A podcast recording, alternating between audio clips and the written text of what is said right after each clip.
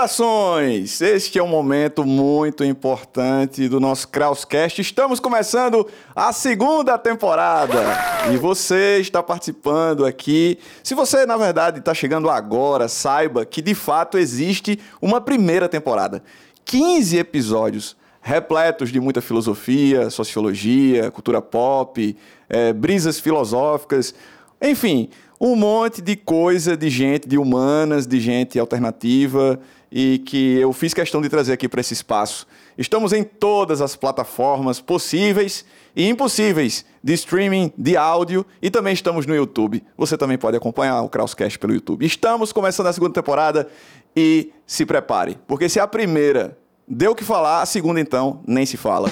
Tanto que nós vamos começar de uma forma diferente é a primeira vez que nós trazemos um convidado para participar efetivamente aqui. Das outras vezes, nós tivemos intervenções de grandes figuras que fizeram questão de participar, mas através de uma mediação tecnológica. Agora, eu estou aqui com ninguém mais, ninguém menos do que Rômulo Lourenço.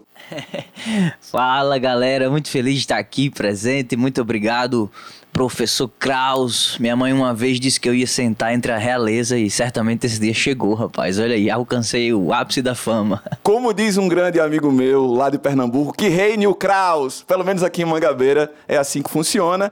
E Rômulo, antes de anunciar para a galera sobre o que nós vamos falar, eu gostaria que você, com toda a sua é, humildade, com toda a sua espontaneidade, falasse para os nossos ouvintes quem é você, qual a sua formação, o que você estudou, o que você leu, você é fã de quem? é, meus caros ouvintes, peço que exercitem a paciência de me ouvirem até o final, não me cancelem logo no início. Meu nome é Rômulo, eu tenho 32 anos, sou casado com a Nanda, pai de Sara, tem 10 meses a minha filha. Eu sou formado em comunicação social aqui pela UFPB. Sou formado em teologia pela Faculdade Teológica Sul-Americana. Também estudei teologia no Seminário Bíblico Palavra da Vida em Atibaia, São Paulo. E atualmente sou estudante de filosofia também da UFPB. E sou pastor em tempo integral aqui em João Pessoa, na Igreja Batista Farol. Gosto muito dessa união de filosofia, teologia, sociologia. Acho que são primas, ou poderia dizer melhor, irmãs, que deveriam andar mais juntas. Pesquiso essa área, sou curioso, gosto muito de cosmovisão, gosto muito de arte. É, então, é um assunto que muito me alegra, muito me anima e é um privilégio, um prazer estar aqui com vocês. Show de bola. Então, devo perceber que o cara tem o que a gente costuma dizer, ele tem cancha. Ele tem cancha para estar aqui. Eu não ia chamar né, qualquer pessoa para vir aqui para a gente conversar e tal. Tem que chamar alguém que realmente entende do assunto. Diga-se passagem, para quem não sabe, é, o, o Rômulo falou, né, que ele é pastor numa igreja batista, Batista Farol, que eu tenho a grande alegria de fazer parte, né, dessa comunidade cristã que muito bem me acolheu. Então, para quem não sabia ainda, o professor Kraus é cristão, sim.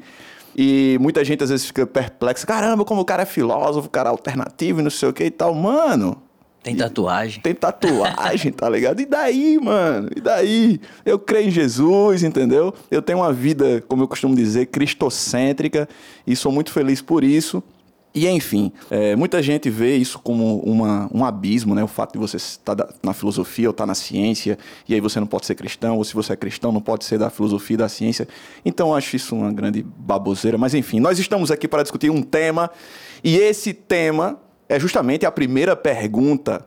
O título desse nosso papo, ele é justamente quem é Deus?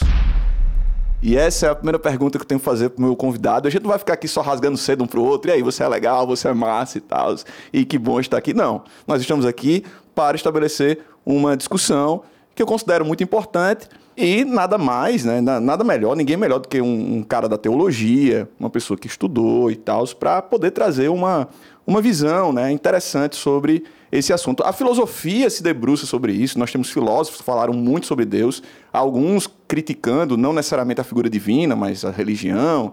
Enfim, tem muito pano para manga é, na discussão filosófica, mas eu quero começar pelo básico. o básico é esse: quem é Deus? Rômulo. Rapaz, já comecei aqui com uma, uma missão. Essa poderia ser tranquilamente a última pergunta de uma grande tese, de uma grande tese filosófica ou teológica, depois de estudarmos aí por anos e meses. Uma missão muito difícil. Eu, um mero humano, mortal, finito, que tenho data de nascimento e terei aí também de falecimento um dia, falar sobre quem é Deus. É, a gente vai tentar falar um pouquinho, argumentar um pouquinho sobre aquilo que se pode falar sobre esse assunto. Eu gosto muito de uma definição de um americano nascido no século XIX, vivendo no século XIX, chamado Alva B. Langston. Ele diz que Deus é espírito pessoal, perfeitamente bom, que em santo amor cria, sustenta e dirige tudo. Bem, calma, eu sei que isso é uma definição bem teológica é, e vou pedir aqui o auxílio do meu amigo Kraus durante essa, essa gravação porque, óbvio, a minha área de dominação hoje é a, é a teologia, apesar de hoje estudar filosofia, mas ainda não domino é, tanto quanto a teologia tenho mais similaridade. Então, aqui tentarei argumentar segundo essa base mais teológica, mas também trazendo sempre esse contato aí com a filosofia. Então, seguindo essa linha, é, eu queria começar falando que o conhecimento de Deus ele é algo desejável. Né? A, a, o ser humano, naturalmente, inerentemente, tem essa dúvida, esse desejo de saber mais ou, ou até não saber mais, conversar sobre, procurar algo além desse plano, algo transcendente. Então, o conhecimento de Deus ele é algo desejável, mas será que é possível? Né? Você, você, Kraus, me perguntou quem é Deus. Será que é possível nós conhecermos a Deus? Nós, como criaturas, e, e sendo Deus na, na teologia né, cristã como Criador. Em Eclesiastes tem um versículo muito interessante, no capítulo 3, no verso 11, diz assim: Ele fez tudo apropriado a seu tempo e também pôs no coração do homem o anseio pela eternidade. Mesmo assim, este não consegue compreender inteiramente o que Deus fez. Então, o anseio pela, pela eternidade, o anseio pela, pelo plano metafísico, o anseio por aquilo que está além daquilo que nós vemos é algo natural, inerente ao ser humano. E o ser humano, ele é, por natureza, um ser religioso, um animal que procura entender um pouco mais acerca da, daquilo que ele não consegue explicar. E aí o homem vai procurar essa resposta, vai procurar se existe Deus, quem é Deus, se é capaz, se somos capazes de conhecê-lo, se somos capazes de entendê-lo, compreendê-lo. E as escrituras elas atestam, elas atestam duas coisas. Primeiro, nossa incapacidade de compreender a Deus. Nós nunca compreenderemos a Deus, aqueles que creem, nunca compreenderemos a Deus de forma completa. Jó capítulo 11, versos 7 a 9 diz: Você consegue prescrutar os mistérios de Deus? Pode sonhar os limites do Todo-Poderoso? São mais altos que os céus que é que você poderá fazer? São mais profundos que as profundezas. O que você poderá saber? Seu comprometimento é maior do que a terra e a sua largura é maior do que o mar. Então, nós somos incapazes de compreender a Deus, compreender completamente aquilo que Deus intentou, aquilo que Deus deseja, aquilo que Deus planeja fazer. Mas, seja pela ciência, seja pela teologia, seja por algum outro meio, existe a possibilidade de conhecer a Deus, ainda que de forma parcial, de forma limitada, parece àqueles que acreditam que Deus existe que ele deixou pistas para que fosse encontrado. 1 João capítulo 5, verso 20 diz: Sabemos também que o Filho de Deus veio e nos deu entendimento, para que conheçamos aquele que é o verdadeiro. E nós estamos naquele que é o verdadeiro, em seu Filho Jesus Cristo. Esse é o verdadeiro Deus e a vida eterna. Tem um teólogo que eu gosto muito, e aí eu vou começar a revelar minhas fontes. Você perguntou o que, é que eu lia chamado Francis Schaeffer, é um cara fantástico, ele tem uma, é, uma produção literária muito relevante. Ele tem um livro chamado Deus que se Revela. Nesse livro ele diz que podemos conhecer as coisas de verdade sem necessariamente conhecê-las de forma exaustiva. Ninguém, além de Deus, conhece absolutamente de forma exaustiva. Então parece, parece que Schaeffer dá a ideia de que nós podemos conhecer a Deus, ainda que não de forma exaustiva, mas é possível conhecer, chegar a algum conhecimento, algum conteúdo sobre Deus. Então, respondendo aqui de forma mais direta, Deus, quem seria Deus? Deus é um ser, na visão da teologia, Deus é um ser pessoal. Gênesis capítulo 1, verso 26, quando vai criar o homem, ele diz: façamos o homem à nossa imagem. E Deus é uma pessoa. Ele não é uma força impessoal, ele não é uma energia, ele, ele não é é, um mistério apenas, ele é uma pessoa, um indivíduo relacionável e, segundo a, a palavra, as escrituras, parece que ele deseja esse relacionamento durante todo escrito. Bem, Deus é espírito, João capítulo 4, verso 23 e 24 diz que ele é espírito e importa que os verdadeiros adoradores o adorem em espírito e em verdade. Deus é um ser eterno, Deus é um ser eterno. É, na teologia cristã, ele é a causa de todas as coisas e todas as coisas são efeitos desse Deus. Ele é um ser imutável, é um ser que não muda, como diz no, na carta de Tiago, ele é, ele é alguém que não tem sombra de variações. E a criação, para mim, expressa o Criador. Deus está presente em todas as coisas e tudo que existe, existe nele. Segundo Caio Fábio, ele diz que ele está presente em todas as coisas e tudo que existe carrega traços de quem ele é. Ele é percebido por meio das coisas criadas, ele é sabendo de si mesmo, ele é uma possibilidade eterna de relação. Então, é um um comentário aí, um começo aí, um início para a gente começar a falar um pouquinho sobre quem é Deus. Cara, muitos elementos, muitas referências, e eu acho interessante é, fornecer não apenas referências bíblicas, mas também, como você falou, do Francis Schaeffer, que eu muito admiro. É, eu considero interessante porque quando é, nós estamos no, no no meio acadêmico até, universitário e até no meio escolar mesmo, a gente vê que existem algumas pessoas que não têm muito apreço pela divindade e aí muitas vezes para se afirmar de alguma forma vão atacar a divindade ou se voltar contra a divindade. Só que, mano, você já parou para pelo menos de forma limitada, como você pôs, né? De forma limitada tentar é, dá uma olhada na teologia, dá uma olhada num, num autor que trata sobre esse tema, no caso Deus, que é um tema relevante para a história da filosofia. Então tem muita gente com tanto discurso vazio sobre Deus, sabe? Tipo, que é muito legal a gente estar tá trazendo, você está apresentando essas, essas referências.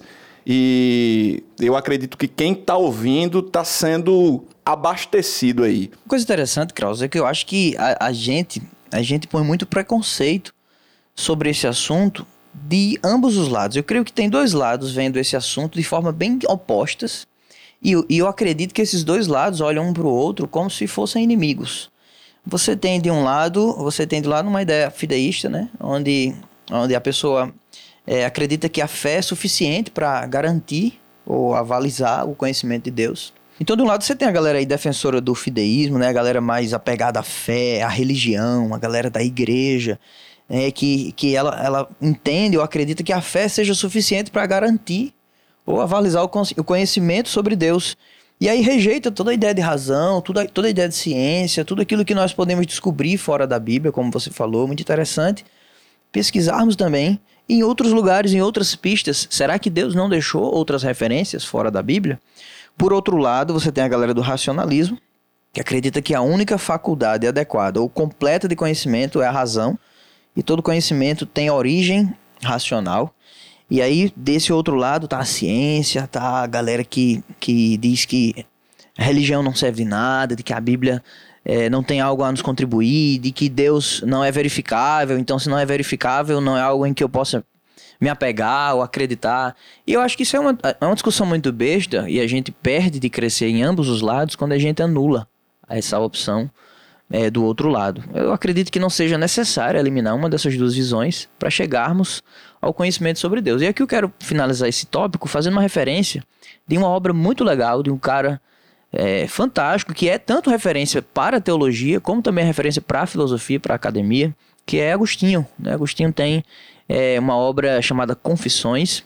E na, no seu livro 10, no volume 10 dessa obra, Agostinho ele começa falando sobre é, esse, essa possibilidade e esse desejo dele de conhecer a Deus como Deus o conhece. E ele começa citando, ele começa na verdade dizendo assim: Que eu te conheça, ó conhecedor de mim, que eu te conheça tal como sou conhecido por ti. Agostinho parece se apropriar aqui de 1 Coríntios, capítulo 3, verso 12, quando Paulo diz: Agora, pois, vemos apenas um reflexo obscuro, como em, como em um espelho, mas então veremos face a face. Agora conheço em parte, então conhecerei plenamente, da mesma forma como sou plenamente conhecido. Então, é, Agostinho ele abre o seu coração aqui em Confissões. Você, você se sente, como Jonas Madureira diz no seu livro Inteligência Humilhada, você se sente invadindo é, o quarto de oração de Agostinho nesse livro, em, em um, uma produção muito pessoal, uma obra dele para Deus.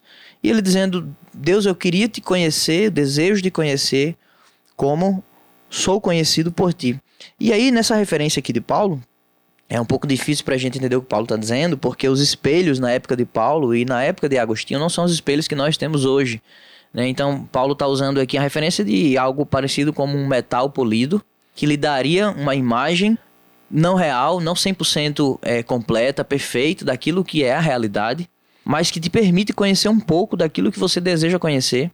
E Paulo diz: é, vemos agora apenas por um reflexo obscuro diante desse espelho que não mostra completamente a realidade.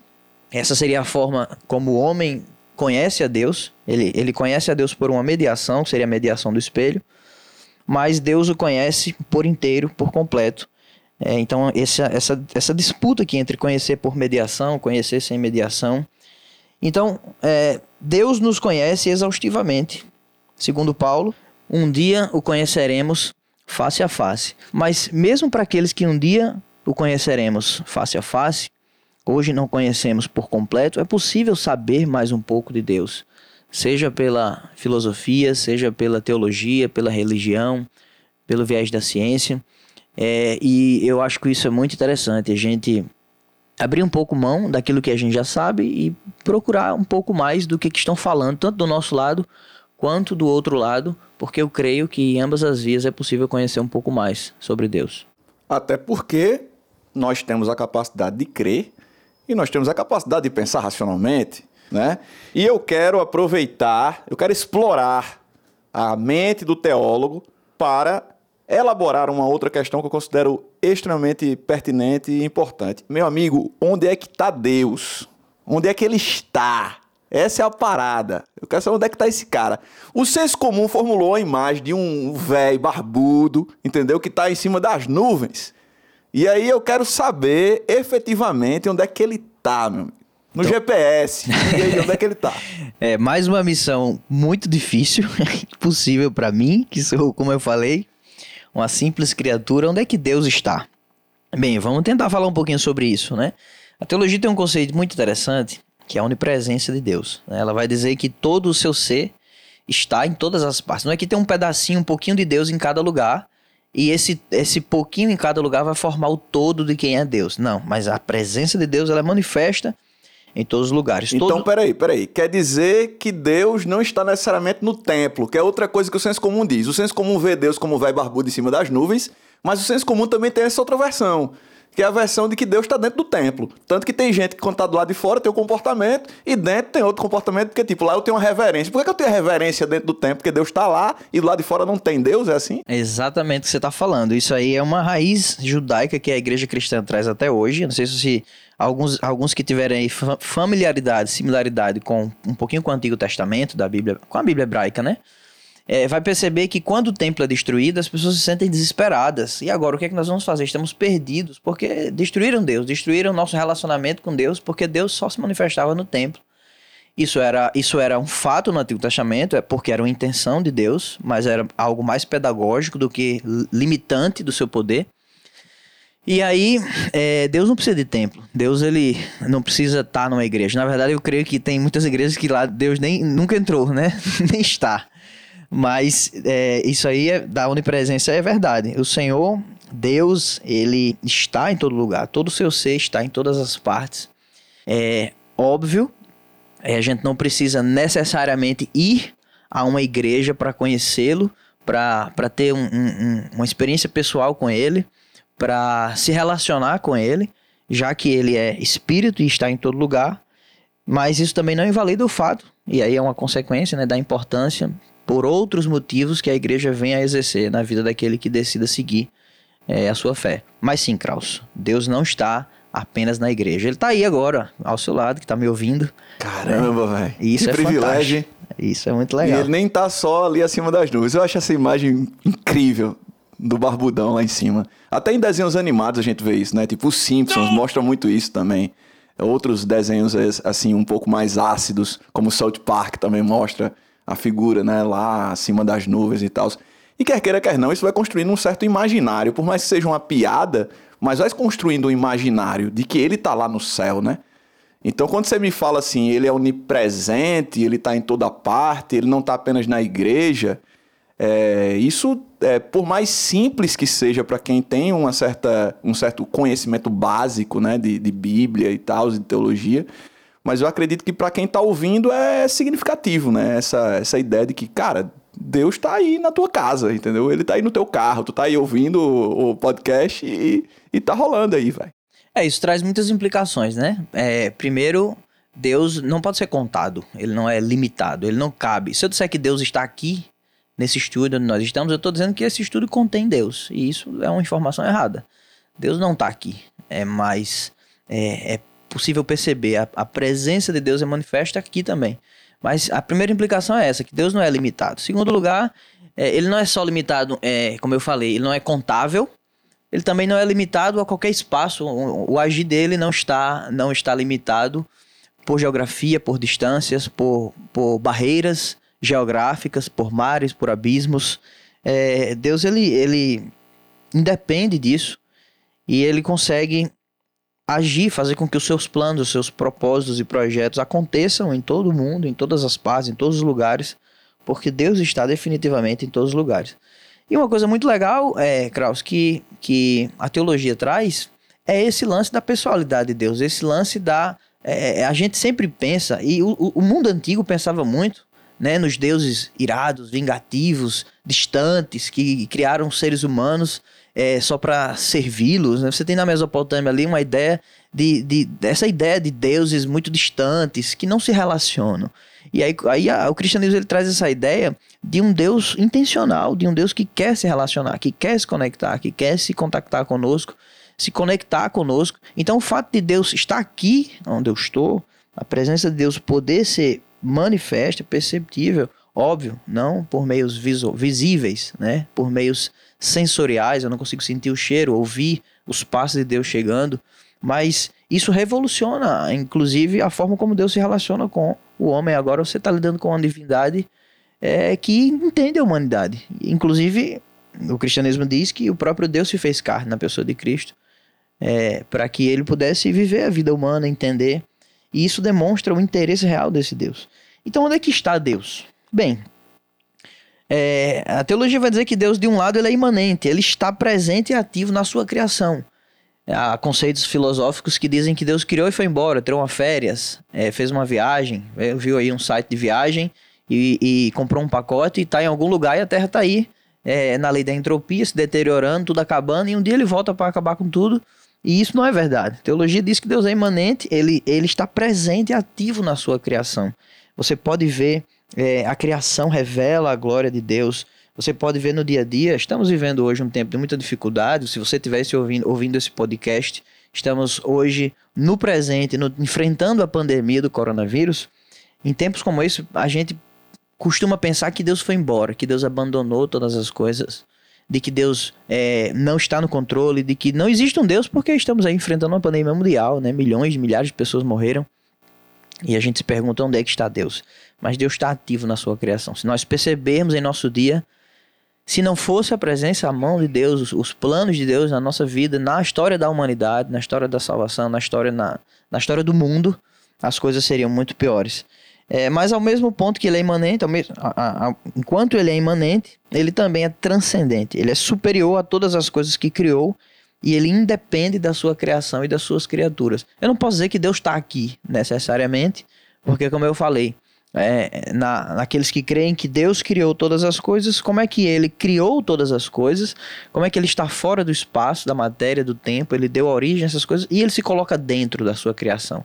Para criar aquilo, ele precisava ser maior que aquilo, ele precisava estar fora desse plano, dessa realidade, para dar sentido a toda essa realidade. Mas o que eu quero dizer é que ele, ele está, ele é superior a todas as coisas que ele criou. Ele não é a própria criação, também isso é um conceito muito interessante mas ele é independente dessa criação, ao mesmo ponto que ele está muito próximo dela. Tem uma passagem muito interessante no livro de Atos, na, na, no Novo Testamento da Bíblia, em Atos capítulo 17, no verso 22, essa, esse trecho narra a passagem de Paulo em Atenas, e ele está ali no Areópago discutindo é, com homens, com intelectuais do seu tempo. E aí, tem um, tem, quando Paulo chega, no capítulo 17, a partir do verso 22, o texto diz assim: Paulo levantou-se na reunião do Areópago e disse: Atenienses, vejo que em todos os aspectos vocês são muito religiosos, pois andando pela cidade observei cuidadosamente seus objetos de culto e encontrei até um altar com essa inscrição: Ao Deus desconhecido. Ora, o que vocês adoram, apesar de não conhecerem, eu lhes anuncio: o Deus que fez o mundo e tudo que nele há é o Senhor do céu e da terra e não habita em santuários feitos por mãos humanas. Olha que interessante. Isso aí já, já desfaz aquela ideia que eu falei agora, que se tinha no Antigo Testamento, de que o santuário ali continha Deus. Ele não habita em santuários feitos por mãos humanas, ele é muito maior do que isso. O seu plano é, atinge muito mais pessoas e lugares do que apenas a igreja. Ele não é servido por mãos de homens, como se necessitasse de algo, porque ele mesmo dá a todos a vida, o fôlego e as demais coisas. De um só ele fez todos os povos para que povoassem toda a terra, tendo determinado os tempos anteriormente estabelecidos e os lugares exatos em que deveriam habitar. Aí olha que interessante agora, Kraus, ó. Deus fez isso para que os homens o buscassem e talvez tateando pudessem encontrá-lo, embora não esteja tão longe de cada um de nós. Pois nele vivemos, nos movemos e existimos, como disseram alguns dos poetas de vocês, também somos descendência dele. Então, ainda que o homem esteja meio que um quarto escuro, tateando, não sei se você lembra de alguma referência, você é em um lugar muito escuro, não consegue ver o interruptor, onde acende a luz, a porta, a saída.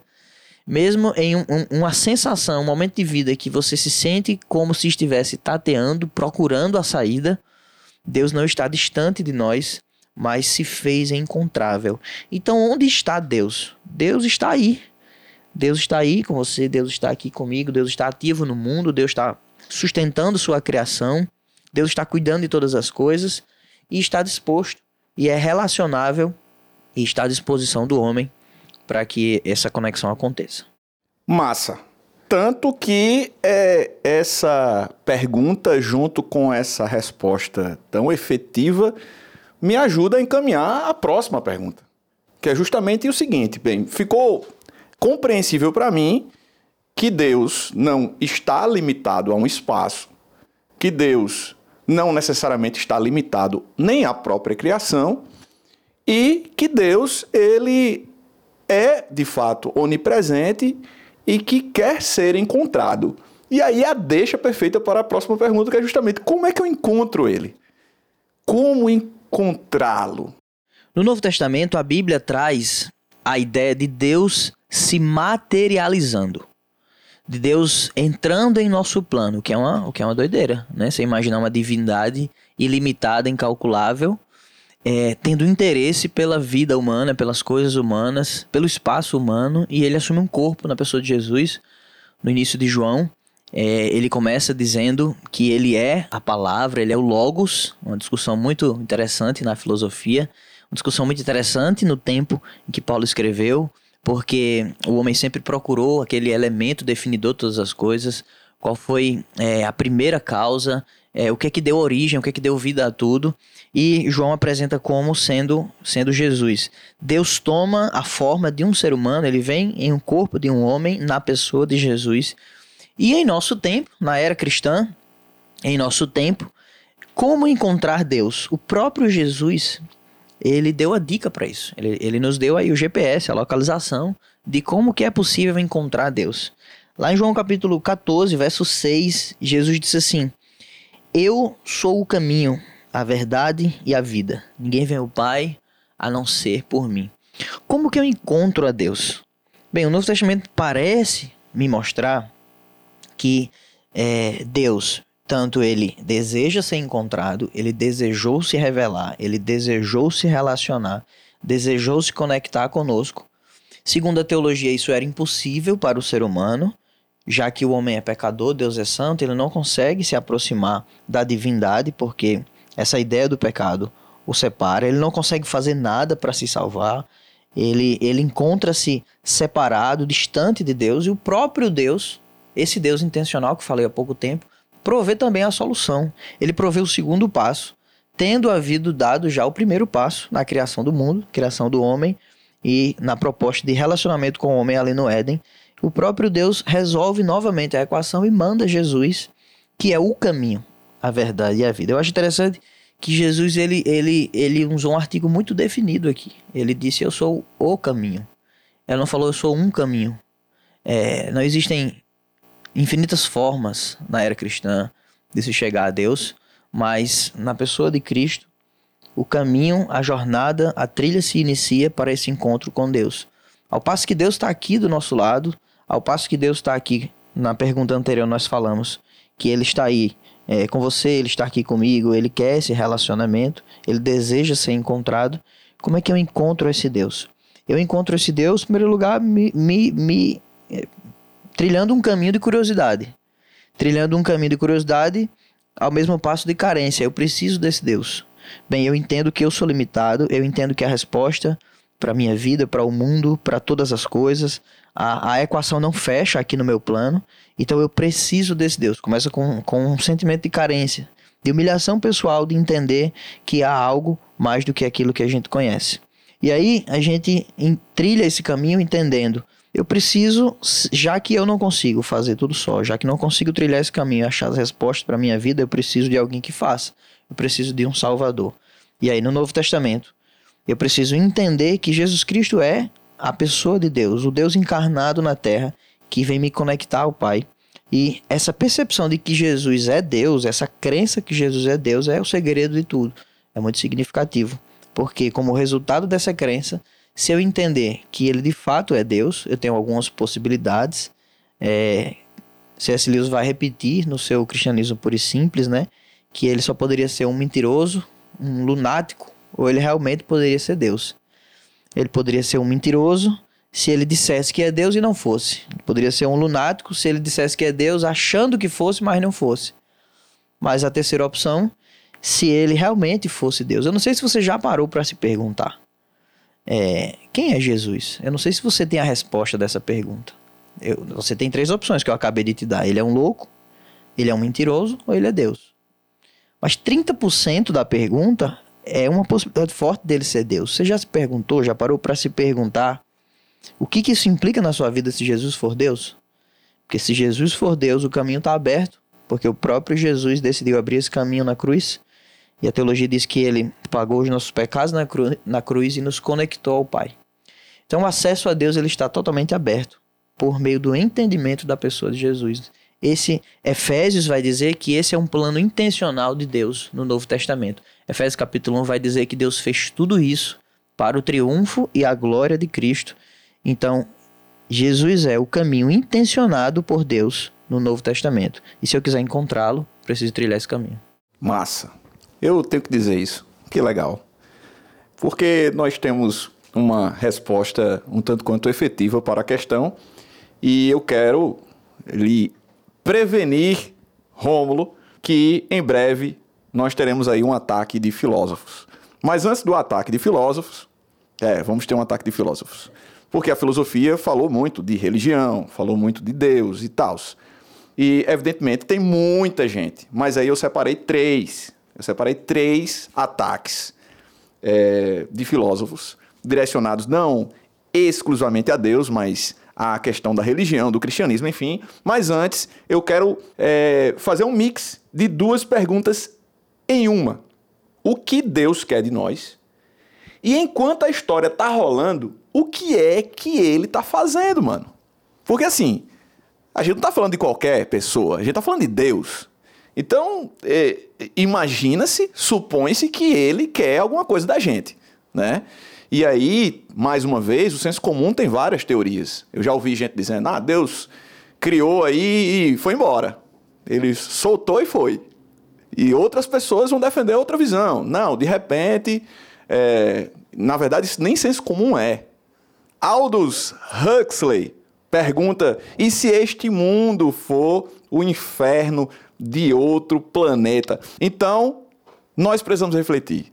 Deus é Deus, beleza, independente da concepção. O que é que ele quer da gente? E a história está acontecendo. A história já nos é, trouxe episódios como a Primeira Guerra Mundial, a Segunda Guerra Mundial, a história agora que estamos vivendo, e você mencionou muito bem, estamos aí vivendo a, todo esse drama do, do, da pandemia. E o que é que Deus está fazendo, mano? O que, o que Ele quer de nós e o que é que Ele está fazendo enquanto a história está acontecendo. Vamos lá, o que Ele quer de nós, eu vou usar um conceito de John Piper que eu gosto muito, é um, é um teólogo muito conhecido. E, novamente, lembrando, né, eu trago pela minha área respostas aqui na área da teologia, você não é obrigado a concordar, seria muito interessante se você ouvisse. É, John Piper vai trazer uma teologia muito prática, porque parece que às vezes no meio cristão, é, Deus só quer que a gente o conheça, se encontre, seja salvo e acabou. Às vezes o trabalho da igreja ele, ele acaba depois que ele consegue a pessoa para Jesus, parece que é uma meta que tem que bater, consegue a pessoa, ah, a pessoa se converteu, aceitou Jesus e agora acabou, vamos para outra. E parece que depois que, que a gente conhece a Cristo e não tem mais nada agora para fazer. João Piper vai falar de uma teologia prática para o dia a dia, de uma teologia da felicidade. Ele vai dizer que, é, em primeiro lugar, Deus fez tudo isso para que ele fosse glorificado. O que ele quer de nós? Ele quer glória, ele quer receber glória, ele quer ser louvado pelo seu feito, ele quer ser louvado pelo seu magnífico plano da criação. E mesmo quando esse plano caminhou, trilhou o curso errado, pareceu que não tinha jeito, ele novamente trouxe uma solução em Cristo e tudo isso, cada vida que, que chega a conhecer a Cristo, que decide caminhar com o Senhor, tudo o que acontece no mundo leva e revela a glória de Deus. Talvez você esteja uma pergunta, então Deus é vaidoso, Deus é arrogante? Que, que Deus quer glória para ele mesmo? Tem um exemplo muito legal. Uma vez uma criança, lá na igreja, me perguntou isso. Pastor, por que que Deus é, quer glória para ele? Ele Deus é, é, vaidoso, orgulhoso, arrogante, né? Por que que ele por que, que a gente não pode querer isso e ele pode? Aí disse, rapaz. é, aí que me abaixei um pouquinho para falar na altura dela. Ele disse: Imagina que você vai dar uma volta com seu pai num parque no final de semana. Você vai de bicicleta. Só você tá de bicicleta e seu pai tá sem bicicleta. Ele vai levar você para dar uma voltinha de bicicleta. E aí quando chega no parque, seu pai vai lhe dar a bicicleta, vai lhe soltar para andar no parque. Mas antes ele diz assim: olha, se alguém lhe chamar, se alguém lhe chamar pra, pra andar junto ou pra você ir pra algum lugar, você vai dar uma volta no parque. Se lá do outro lado do parque alguém te chamar para perto, chamar sua atenção, chamar você para ir qualquer para qualquer lugar fazer alguma coisa, não vá. Só volte para cá, para você voltar para casa comigo, escute apenas os meus comandos, não escute os comandos de ninguém. Aí eu perguntei para ela: "Você acha que seu pai estava sendo vaidoso, orgulhoso e arrogante?" Ela disse: "Não. Você acha que ele estava sendo o quê? Ele estaria sendo cuidadoso. E ele estava querendo o meu bem. Eu disse, exatamente. Esse é o segundo ponto. E o resultado também de que Deus quer tanto receber glória, como quer que nós caminhemos ao lado dele. E o segundo ponto, Deus quer que nós nos alegremos e nos regozijemos eternamente nele. Porque Deus sabe que em qualquer lugar que depositarmos a nossa esperança, a nossa alegria, a nossa fé, o nosso plano de vida, entregarmos o nosso eu, nosso coração por completo, que não seja ele, Deus sabe que em algum momento nós vamos nos frustrar. Em algum momento a equação não bate, em algum momento nós vamos entender e descobrir que falta alguma coisa, porque nenhum Senhor é capaz de nos completar e nos senhorear de forma é, honesta, humilde e de uma forma que não seja dominante, que numa forma que não seja arrogante, numa forma que não nos, nos subjugue, é Deus. Então, o que, que Deus quer de nós? Em primeiro lugar, Deus quer ser glorificado com a nossa vida, com todo o seu plano, porque isso é natural de uma autoridade. Quando a gente vê uma autoridade, é, é existe uma situação dupla. Alguém pode mandar você é, exercer reverência e respeito. Imagina que você chega na, imagina que você chega, é, sei lá, num congresso. E aí você chega dentro de uma pessoa que ou começou agora na carreira política ou você não considera uma referência, talvez não seja um, um homem honesto, honrado, você não acha que deveria é, fazer reverência para esse homem, mas alguém te manda fazer e você faz. Você não concorda, mas faz. Mas imagina que você encontra agora o oposto, uma pessoa chegando lá no Congresso ou em qualquer outro lugar, uma pessoa que indubitavelmente não há assim, há um consenso de que aquela pessoa de verdade é uma autoridade. Eu não sei se você lembra, se isso já aconteceu com você, mas nós temos o prazer de reconhecer a autoridade dessa pessoa. Nós temos o prazer de reverenciar essa pessoa, de sermos educados, de sermos solícitos, porque isso é natural. Quando nós encontramos uma autoridade que de fato é uma autoridade sobre nós, que de fato é alguém que é digno, que merece aquilo, é natural que exerçamos, que entreguemos a ela aquilo que de fato lhe é de direito. Em primeiro lugar, o que, é que Deus quer de nós? Ele quer ser glorificado por meio da nossa vida e do seu plano. E para que isso? Porque Deus sabe que, agora citando John Piper, é, nós, é, ele é mais glorificado em nós quando nós estamos mais satisfeitos nele. Então, quando nós glorificamos a Deus, encontramos a raiz da felicidade, da alegria, da satisfação, do gozo e tudo isso eternamente. Tudo isso é, são coisas que não são passageiras, são coisas que duram para sempre. Então é isso que ele quer de nós. Ele quer a nossa reverência e, e isso se converte em louvor para ele. E em segundo lugar, ele quer isso para que nós nos encontremos satisfeitos e felizes nele. E o que é que ele está fazendo aí enquanto a coisa está rolando? E o que é que ele está fazendo aí enquanto a história está rolando, enquanto tudo está acontecendo? Bem, falei um pouquinho no início, do, do meio para trás, falei um pouquinho que Deus não criou e foi embora. Ele está fazendo algo, ele está guiando a história, ele está controlando todas as coisas, ele está cuidando de tudo, porque se assim não fosse, se apenas estivéssemos largados aqui, fadados aos resultados do empreendimento humano, a nossa vida então seria um completo fracasso. Porque nós já vimos que quando o homem se colocou no centro, não resolveu o maior problema do ser humano, da própria humanidade, e parece que a gente só, só dá voltas, é, a gente vive um processo cíclico e que se repete violência, morte, egoísmo, vaidade, e a gente pensa que um governo mu vai mudar e, e, a, e, a, realidade vai ser diferente, não é? A gente pensa que alguém agora vai assumir o poder e vai fazer algo diferente, a gente pensa que agora uma nova tecnologia vai nos dar esperança, mas sempre voltamos aos mesmos medos, problemas, angústias de sempre. Então, se não fosse Deus, estaríamos muito pior. Então o que Deus está fazendo? Bem, ele está guiando a história, ele está conduzindo a história. Ele está guiando a história, reinando na história. Ele está, segundo a teologia, na era da igreja, usando a igreja para eh, cumprir os seus propósitos aqui na terra. Enquanto isso, Deus entende que ainda está no tempo de que essa palavra, a sua palavra, a palavra de Deus, precisa ser pregada ainda, porque há culturas e povos que ainda não, não tem acesso, não tem a possibilidade de acesso a essa palavra. E a teologia diz que quando isso acontecer, Deus então, é, Jesus voltará à terra, Deus voltará à terra, na pessoa de Jesus, ele voltará. E então é, acontecerá o grande trono branco, onde ele vai então julgar os, os, os justos, os injustos, e aí começará a eternidade futura para todo sempre. E o que, que nós estamos vivendo hoje? Estamos vivendo essa, esse tempo de Deus que ainda é, não chegou, que não sabemos o porquê, essa, essa profecia que é dada na teologia que ainda não foi cumprida, onde Deus está salvando pessoas, onde Deus está é, ressignificando histórias, onde Deus está ensinando lições à humanidade ainda, onde Deus está fazendo com que os seus propósitos continuem sendo estabelecidos aqui na terra está sustentando sua criação, está sustentando é, cada um dos seus e está ainda se colocando à disposição daqueles que não o conhecem. Seria basicamente isso. Muito bom, cara, muito bom. E agora, como eu tinha avisado antes, fogo no parquinho, que eu selecionei alguns filósofos, dentre tantos, alguns filósofos foram escolhidos a dedo, alguns que falaram da religião, do cristianismo e aí eu quero saber de você, Romulo, o que, é que você tem a dizer sobre o que esses caras falaram. Por exemplo, aliás, eu vou dizer quem são os três primeiro. Friedrich Nietzsche, Karl Marx e Ludwig Feuerbach.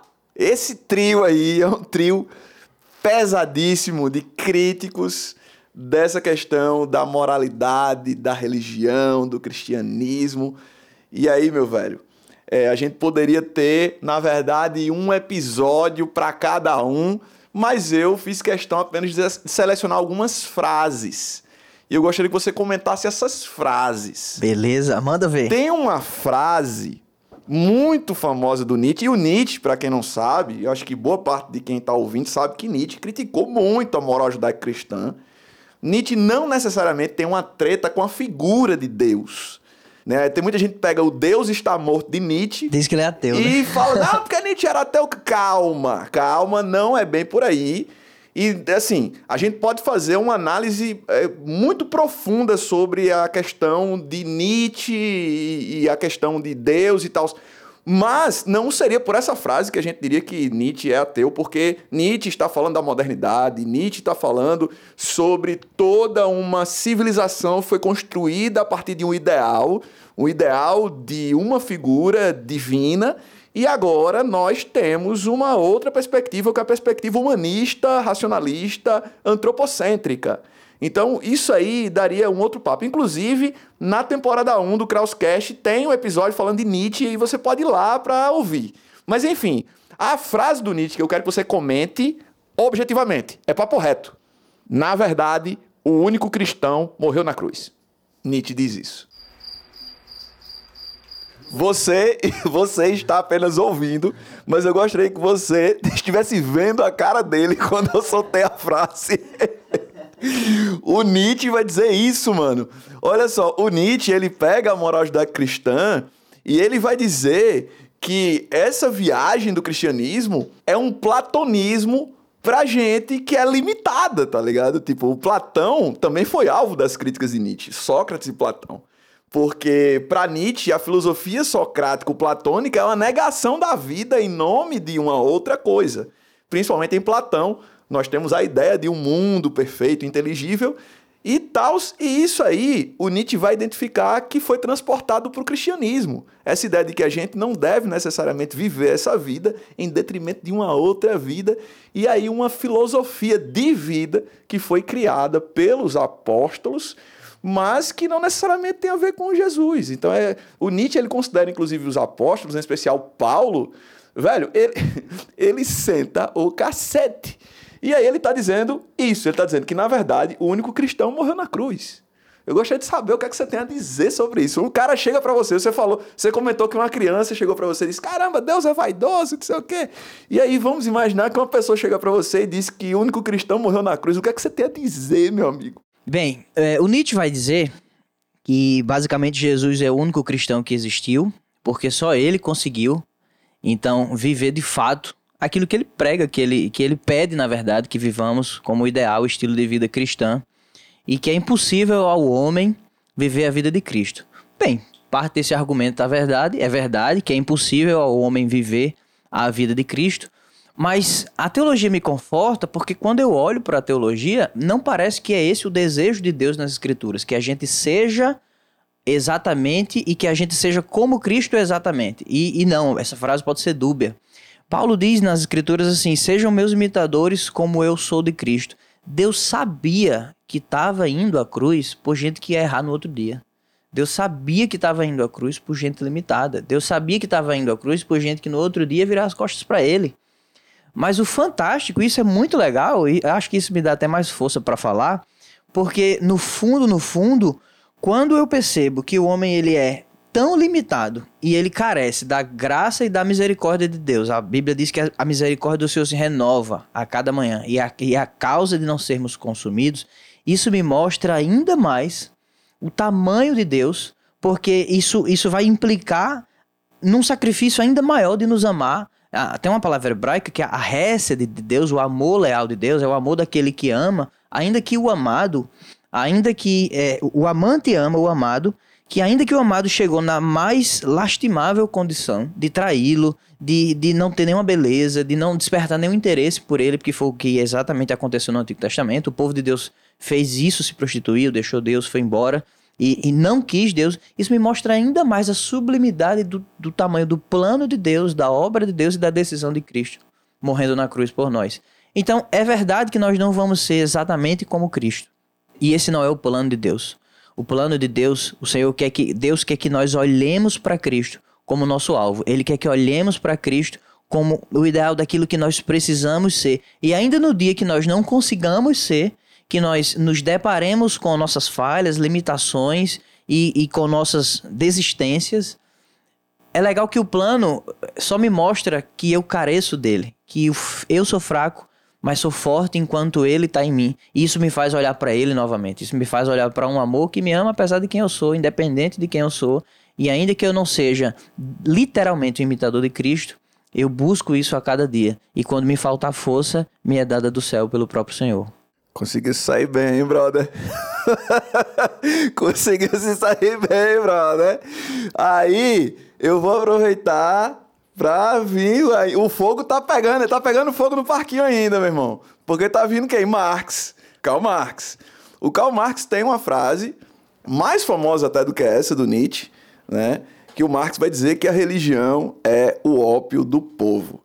Eu acho que uma das coisas, assim, que eu identifiquei nas minhas leituras sobre o pensamento do Marx é que o Marx se incomoda muito com a forma com que a religião conduz as massas. Marx esperava que as massas se sentissem incomodadas com a sua condição material, econômica, condição de exploração, principalmente do proletariado. É, Marx esperava que as massas elas pudessem se mobilizar para poder revolucionar. Só que a religião, ela acaba cumprindo um papel que é o da inserção de uma postura passiva diante da própria realidade. Então, o ópio, como qualquer outra droga, ele tem o objetivo né, de meio que amenizar, anestesiar, tirar você daquela realidade né? E, e muitas vezes eu, eu, imagino que o que Marx está vendo na religião é um discurso de segura a onda aí, meu irmão, que as coisas vão melhorar. Olha, Deus está provando a sua vida. Olha, tudo vai ficar legal quando Jesus voltar. Então, esse tipo de discurso não promove nenhum tipo de ação. Na verdade, as pessoas elas ficam é, ali ajudando a manter o status quo, que era tudo que Marx não queria. Então, assim, claro, tem muita coisa para ser dita sobre essa crítica de Marx à religião. Mas se a gente isolar apenas a frase, e é o nosso propósito aqui, isolando apenas a frase, eu quero que você disserte sobre a frase, meu amigo. A religião é o ópio do povo, e aí? É como se a religião fosse um anestésico, né, para que o povo conseguisse suportar o sofrimento dessa vida, prometendo ali vitória, glória futura. E é interessante que nesse raciocínio, o homem ele é comparado né, à, à, à, essência infantil da humanidade, a, a como se fosse um é, princípios primitivos de encontrar na religião essa, esse escape, esse engano, esse suspiro da criatura oprimida. É, bem, eu não vejo assim. Eu creio que, na verdade, Deus ele não fala necessariamente de religião durante toda a Bíblia, em, todas em toda a Escritura, Deus não está falando de religião, Deus está falando de relacionamento. Mas é muito interessante falar de religião, que é uma construção humana, é, é uma união de, de linguagens, de símbolos, de responder. A religião basicamente é uma necessidade humana de responder a, a, aos feitos, os, os casos do dia a dia que a ciência não consegue explicar que você não consegue ter uma resposta porque não há uma resposta. E aí o homem se junta, monta toda uma estrutura, um corpo sacerdotal e ele cria uma religião. Bem, tem uma ideia muito legal de um escritor chamado Martin Marty. Ele diz que toda religião ela cumpre basicamente duas funções. A primeira é uma mensagem de salvação pessoal, que diz, ela diz pra gente como ter uma relação correta com Deus é uma mensagem de salvação pessoal. A teologia acredita que o homem está separado de Deus, o homem está perdido, longe de Deus por conta do seu pecado. Então a religião, em primeiro lugar, ela cumpre essa primeira função de trazer uma mensagem de salvação, de uma possibilidade de mudança, de uma possibilidade de mudança não só do plano eterno. E aí é onde eu discordo profundamente dessa frase é que parece que a religião ela só resolve o problema da eternidade, de depois que a gente tiver com Deus. Mas aqui entra o segundo ponto, segundo Martin Martin, da função da religião. Ela nos dá uma lente pela qual interpretamos o mundo. Então, nossas mentes estão coloridas, quer a favor, quer contra Deus. O ser humano, o ser humano ele é inerentemente religioso, criado para ter um relacionamento com Deus. Caso rejeitemos a Deus, nós não deixamos de ser religiosos, apenas encontramos um outro princípio básico sobre o qual fundamentaremos a nossa vida. Nós sempre estamos interpretando a nossa experiência levando em conta a revelação divina ou qualquer outro sistema de pensamento. Então, não há sistema de pensamento que seja livre, completamente é, livre, produto puramente da razão. porque alguma coisa tem que ser considerado como autoexistente. Então a religião tanto me dá uma mensagem de esperança, não só de vida eterna, resolveu a minha separação de Deus na eternidade futura, se eu puder dizer assim, mas dentro dessa perspectiva ela ainda resolve a minha vida aqui presencialmente, Deus ressignifica a minha história. Eu não sou mais agora é, culpado, eu não sou mais agora separado, distante de Deus, eu tenho acesso as, as bênçãos do Senhor, não apenas na eternidade, mas aqui. Mas a segunda parte é que ela é uma lente pela qual nós podemos enxergar o mundo e por meio das verdades, no, no meu caso aqui, pastor evangélico, cristão, é, ela, ela me dá uma lente para que eu possa enxergar o meu casamento na perspectiva correta. Ela, me, ela é uma lente para que eu possa enxergar o dinheiro, as posses, quando chegam na minha mão na perspectiva correta. É uma lente que me mostra como eu posso me relacionar com uma cultura e, e tirar dela coisas úteis para minha vida e rejeitar aquilo que não é útil para mim. Ela é uma lente que me faz enxergar a função da política, que me ajuda a ser um bom pai. Então, é, muito mais do que apenas enganar os seres humanos enquanto é, estão sendo dominados ou, ou enfim, para mim ela a religião na minha vida é uma completa mudança de paradigma e de vida não só futura, mas já na era presente. Assim como o Ronaldinho Gaúcho no auge, ele vem driblando os adversários, mas ele encontra pela frente ninguém mais, ninguém menos do que Ludwig Andreas Feuerbach. Feuerbach disse coisas do tipo: o sentimento de dependência é o fundamento da religião. A religião repousa na distinção essencial do homem com relação ao animal. Os animais não têm religião. Feuerbach disse: é, Deus nada mais é do que o espírito humano projetado para o infinito. Feuerbach pegou pesado, meu amigo. Ele é aquele zagueiro, zagueiro que vai tentar partir você ao meio. O que é que você diria caso você estivesse cara a cara com Ludwig Andreas Feuerbach? É verdade, né? Feuerbach vai, vai dizer que diante de toda essa realidade sem sentido, o homem se viu na necessidade de criar um Deus que desse sentido à realidade à sua volta. E aí o homem cria Deus para que esse Deus desse sentido à realidade. E esse homem se projeta nesse Deus, projeta suas qualidades finitas nesse Deus, atribuindo a ele qualidades infinitas. E aí eu acho muito interessante, porque ele vai dizer assim que o homem ele tem uma ideia de justiça e ele pensa, é, então Deus ele é totalmente justo. Eu sou justo parcialmente, então Deus ele é a justiça por completo. Eu sou, eu tenho amor, eu sou alguém que ama, então Deus ele é a essência do amor, né? Ele é tudo isso. Eu achei interessante quando foi diz, inclusive, que chega o ponto que o homem transformou esse Deus tão grande e distante que ele, ele não consegue nem ver nem se ver mais nele, né? E, e ele não consegue ver que aquilo é a projeção dele mesmo. Eu acho estranho esse pensamento, é, Kraus, porque pensa comigo. Um cara tá tem, tem duas pessoas numa ilha, um naufrágio, duas pessoas estão numa ilha.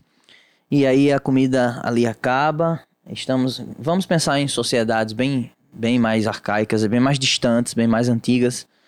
E aí a comida acaba e de repente não tem mais nada o que fazer. Um, um desses homens mata o outro para se alimentar. E ele, o que sobra do corpo ele enterra, ele esconde. Ele olha antes de matar, ele olha para o lado, ele olha à sua volta para ver se não tem ninguém olhando mesmo, de fato.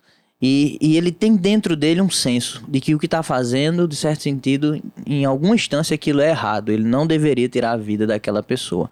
Aí você diz, ah, mas é um caso isolado. Mas quando você olha para o coração do homem, que naturalmente tem essa percepção, tem, tem essa ideia de moralidade, você pergunta de onde veio isso? Quer dizer então que os homens criaram uma divindade a partir deles? A Bíblia hebraica vai nos mostrar o contrário. Em Gênesis capítulo 26, Deus diz: Vamos fazer o homem a nossa imagem, segundo a nossa semelhança. No cristianismo, a ideia de que Deus espelhou no homem alguns atributos que fazem parte da sua essência. Então, é, Deus é o oposto da ideia de Feuerbach, né? Então, Deus ele é perfeito amor e o homem consegue amar. Deus é perfeito justiça, o homem consegue ter uma ideia de justiça. Mas para mim é muito estranho como é que o homem ele tem, é, como é que todos os homens na face da terra têm um senso de justiça, têm um senso de amor, têm um senso de moralidade e isso é comum à raça humana em, em todas as etnias, em todas as línguas, em todas as culturas e através do tempo. Então, essa ideia para mim, ela é um pouco, um pouco frágil, porque me mostra que me parece que tem um chip instalado na cabeça de todo ser humano, independente da raça, da idade, da, da nacionalidade, de onde quer, de onde quer que ele nasça.